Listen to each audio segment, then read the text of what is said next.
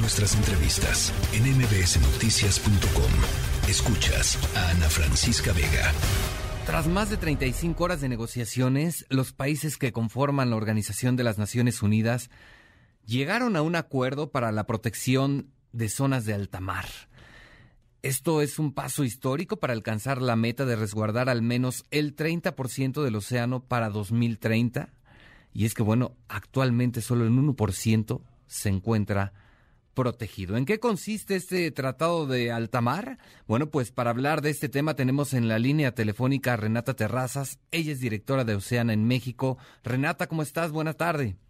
Hola, Oscar. Buenas tardes. Muchas gracias por la invitación. Oye, Renata, pues platícanos en qué consiste este tratado, cuál es su importancia. Claro, mira, este tratado viene después de, fueron 35 horas la última parte de la negociación después de casi dos semanas de estar sentados negociando, después de más de una década de comenzar a discutir la necesidad de proteger el alta mar. Entonces es algo que recibimos con mucha alegría, eh, aunque presenta bastantes retos, pero lo principal son tres puntos eh, que me gustaría destacar. Lo primero es que estamos como humanidad buscando proteger el 30% de nuestros mares, lo estamos haciendo desde las zonas económicas exclusivas de cada país. Un ejemplo, México tiene el 22% de, de, del mar protegido. Sin embargo, en alta mar, que también hay hábitats cruciales para la vida marina, solo es el 1%. Entonces, este acuerdo lo que permite es trazar una ruta para que los diferentes países nos sentemos a negociar y empecemos a construir eh, y a identificar cuáles son estas áreas prioritarias que deben ser protegidas es muy importante destacar de qué, de la propia actividad humana. Entonces, eso es lo, principal, lo más importante. Y también hay dos temas que, que me gustaría resaltar. Uno de ellos es que eh, hay mucha actividad. El mar tiene una riqueza gigantesca en, biodiversidad, pero también como actividad económica. Y alta mar no es jurisdicción de ningún país. Entonces, este acuerdo lo que busca es establecer eh, una base mínima para cuando se quiera explotar el mar de alguna forma. Una de las de las amenazas más apremiantes que tenemos en este momento es la minería submarina, haya una un mínimo para cumplir con el impacto ambiental que pueda tener esa actividad. Entonces, también establece esta ruta para establecer estos estándares mínimos que siguen siendo muy bajos, pero al menos ya se empiezan a poner.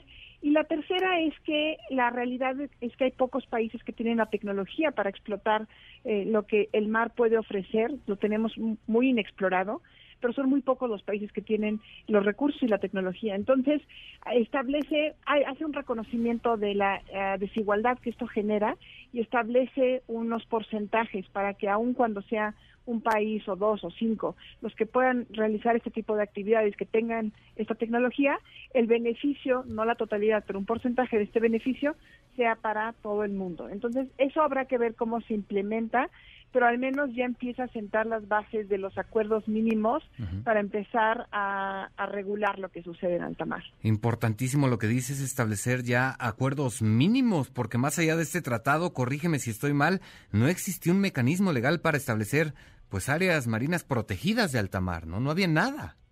No, no había nada y todavía ahorita este acuerdo eh, em, lo, vemos con mucho positivo, con muchísima posibilidad de, lograr algo. Sin embargo, tiene retos. Uno de los grandes retos, el primero es que necesitan 60 países ratificarlo.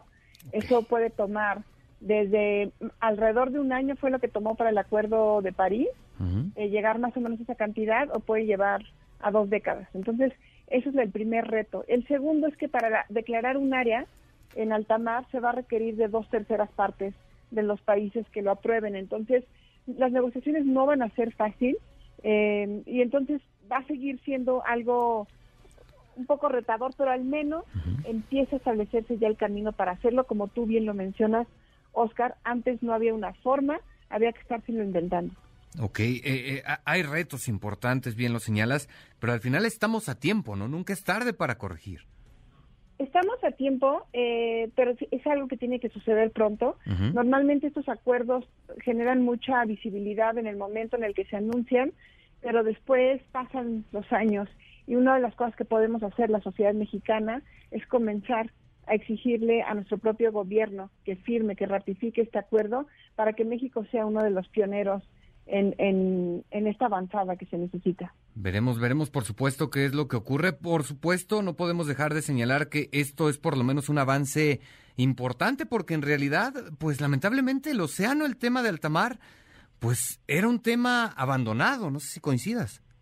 No, completamente. Y, y todavía tenemos ahí unas amenazas. Pronto vamos a hablar, empezar a discutir también en escenarios internacionales sobre la explotación de la minería submarina. Es, es, es un tema con muchísimos retos. Entonces, ya estamos volteando a ver los ojos al tamar, nos estamos dando cuenta y reconociendo como humanidad que el mar no se cuida solo, desafortunadamente la presión que le ejercemos los seres humanos es enorme y estamos a buen momento de empezar a cambiar las cosas. Fue una semana interesante para los océanos, se firmó este acuerdo, se celebró la conferencia de nuestro océano en Panamá con muchos acuerdos entre 190 países y México ratificó un acuerdo que tenía años en el cajón eh, sobre el estado rector del puerto que permite implementar medidas para combatir la pesca ilegal, que es una de las grandes amenazas del mar.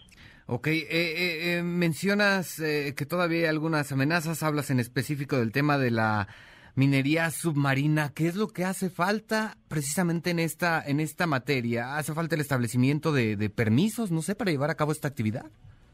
Justo, no, eso es lo que, lo que, hay mucha presión de la industria por eh, extraer estos materiales. Lo que necesitamos es que son dos cosas, establecer acuerdos sobre lo que se puede y no se puede hacer. Okay. Y para saber qué es lo que se puede hacer necesitamos eh, mucha información y mucha ciencia que nos está generando en este momento.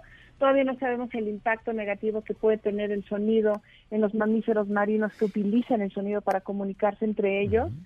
No queremos ver a, a ballenas varadas porque eh, les ocasionó un, un, un, disturbio los sonidos que se hacen para explotar en, el suelo submarino. Tampoco sabemos cuál es el impacto que pueda tener extraer estos materiales, eh, estos minerales que pueden ser pesados, cómo impacta, ya que se queda en el cuerpo de agua, cómo impacta a los propios animales si lo van consumiendo y si eventualmente eso va a llegar a nosotros los seres humanos. Entonces, necesitamos tener muy claro cuáles son los impactos negativos. Muchas veces las cosas que hacemos, el plástico es uno de ellos, claro. es barato porque no está pagando las externalidades ambientales. Entonces, tenemos que tener esa discusión muy clara y después empezar a ver qué es lo que podemos hacer y no empezar a hacer las cosas sin tener claridad el, del impacto negativo que puede tener. Perfecto. Eh, Renata, estoy consciente, bien no lo decías, aún hace falta que este tratado sea ratificado por varios países, pero después de esto, ¿qué sigue? ¿Cuál es el siguiente paso en la protección de los océanos?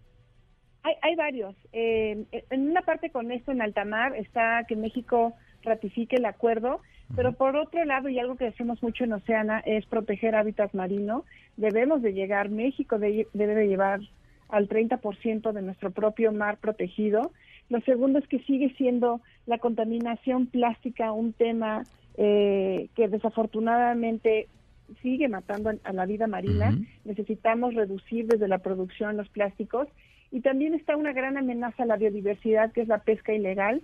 Es una, en México es alrededor de la mitad del producto pesquero que encontramos viene de, de, de, pesca ilegal. Eso está dañando la biodiversidad, está dañando muchas especies de manera muy particular, pero también a la gente que se dedica a la pesca.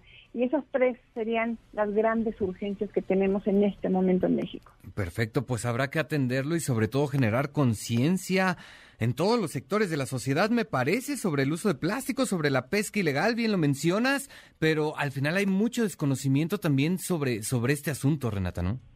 Totalmente. Fíjate que nos ha pasado algo, y es que pensamos que el mar lo vemos tan inmenso, gigantesco, pensamos que solito, solito uh -huh. se puede cuidar, solito se regula. Luego lo vemos también tan grande y no, y no, sabemos lo que pasa abajo que pensamos que está lleno de vida. Y la realidad es que en muchos, en muchos momentos el, el océano es como un gran desierto. La vida sucede, desafortunadamente para la vida marina, casi donde está, donde coincide con los seres humanos. Entonces, eh, algo que parece inocuo como aventar algo al océano termina teniendo una implicación negativa, a, un animal terminará muriendo por eso. Entonces, necesitamos empezar a entender dos cosas. La primera es que el mar no se puede seguir cuidando solo, nos necesita. Y la segunda es que nuestra propia supervivencia está sujeta a la salud de los océanos.